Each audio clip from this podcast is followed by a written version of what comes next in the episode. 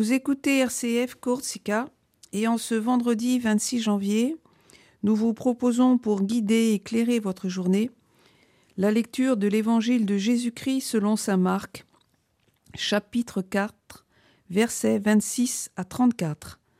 Cette lecture sera suivie de la méditation du Père Pierre Pio de Moltifau.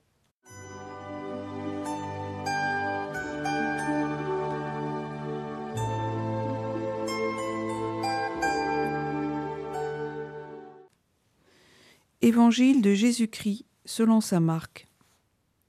En ce temps-là, Jésus disait aux foules Il en est du règne de Dieu, comme d'un homme qui jette en terre la semence. Nuit et jour, qu'il dorme ou qu'il se lève, la semence germe et grandit. Il ne sait comment.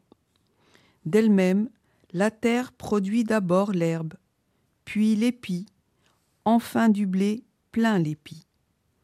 Et dès que le blé est mûr, il y met la faucille, puisque le temps de la moisson est arrivé.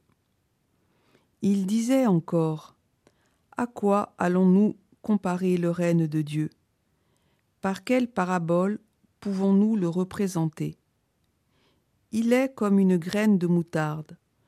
Quand on la sème en terre, elle est la plus petite de toutes les semences mais quand on l'a semée, elle grandit et dépasse toutes les plantes potagères, et elle étend de longues branches, si bien que les oiseaux du ciel peuvent faire leur nid à son ombre.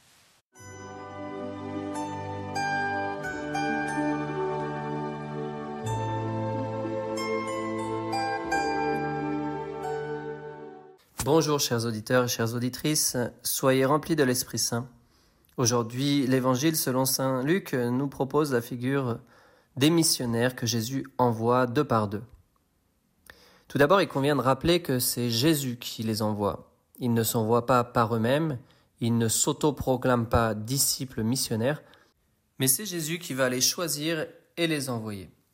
Nous pouvons déjà faire un parallèle avec l'Église en effet, lorsque nous sommes envoyés en mission, eh bien, il y a une prière de bénédiction pour les missionnaires, et nous venons de la part de l'Église, c'est-à-dire d'un pasteur, d'un évêque, qui nous a donné l'autorisation de prêcher sur son territoire. Il est étonnant de constater la clarté avec laquelle Jésus va décrire la mission. Je vous envoie comme des agneaux au milieu des loups. Ne portez ni bourse, ni sac, ni sandales, et ne saluez personne en chemin. On raconte dans le livre des Fioretti que le jeune François d'Assise, encore dans sa conversion, portait alors euh, des sandales grossières et une ceinture autour de la bure. À l'annonce de cet évangile, le même que nous venons d'entendre, il s'élança tout joyeux dehors et laissant ses chaussures et détachant sa ceinture, il ramassa une corde qu'il trouva par terre et se l'attachant autour de la taille, commença sa mission de prédication. Il convient de noter que ce n'est pas en étant seulement converti que nous allons pouvoir euh, partir en mission, mais il faut une formation initiale, une formation même si elle est accélérée ou restreinte, est nécessaire. Pourquoi? Car Jésus sait que nous devrons lutter avec des arguments pour annoncer la paix, proposer le message de l'Évangile et apporter même une guérison à une personne qui passe forcément par l'annonce de la guérison en Christ. Enfin, nous devons comprendre que l'annonce du règne de Dieu n'est pas seulement une question de parole, mais bien de témoignage et donc de signe. Dans sa lettre sur la mission Redemptoris Missio, Jean-Paul II décrit la mission avant tout par rapport à l'identité du missionnaire. Je cite Le but dernier de la mission est de faire participer à la communion qui existe entre le Père et le Fils. Les disciples doivent vivre entre l'unité demeurant dans le Père et le Fils, afin que le monde reconnaisse et croit.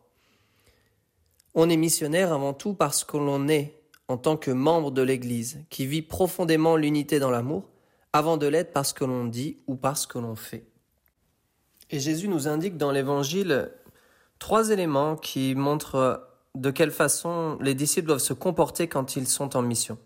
Tout d'abord, puisqu'ils sont envoyés deux par deux, ils doivent travailler ensemble c'est-à-dire dépasser leurs intérêts propres et personnels pour pouvoir se donner entièrement pour la mission et donc un bien supérieur. Ensuite, ils doivent avoir un profond désir de porter la nouvelle. Ce n'est pas une attitude neutre, apathique, stoïque, je dirais, mais bien plus quelque chose de très volontaire et qui doit être inspiré par l'action de l'Esprit Saint.